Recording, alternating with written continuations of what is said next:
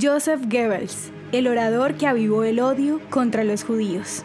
Al alemán Joseph Goebbels se le atribuye la autoría de la frase Una mentira repetida mil veces se convierte en verdad, herramienta que usó como estrategia para incendiar los pensamientos de la sociedad alemana con discursos llenos de odio en contra de los judíos.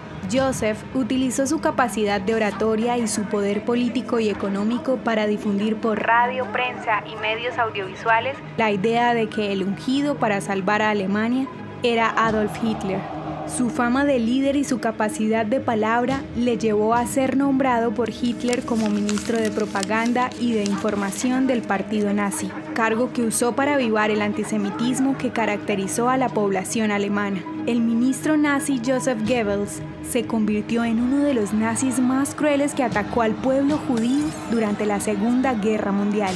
Entre sus muchos discursos se recuerda el de 1943, cuando llamó a los ciudadanos alemanes a una guerra total y a soportar valientemente la batalla para alcanzar la grandeza del pueblo ario sobre el mundo entero.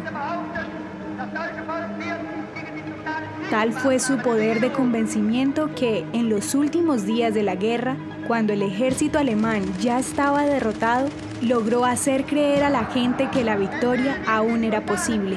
El primero de mayo de 1945, Joseph Goebbels se suicidó junto con su esposa y sus seis hijos en el búnker de Hitler en Berlín.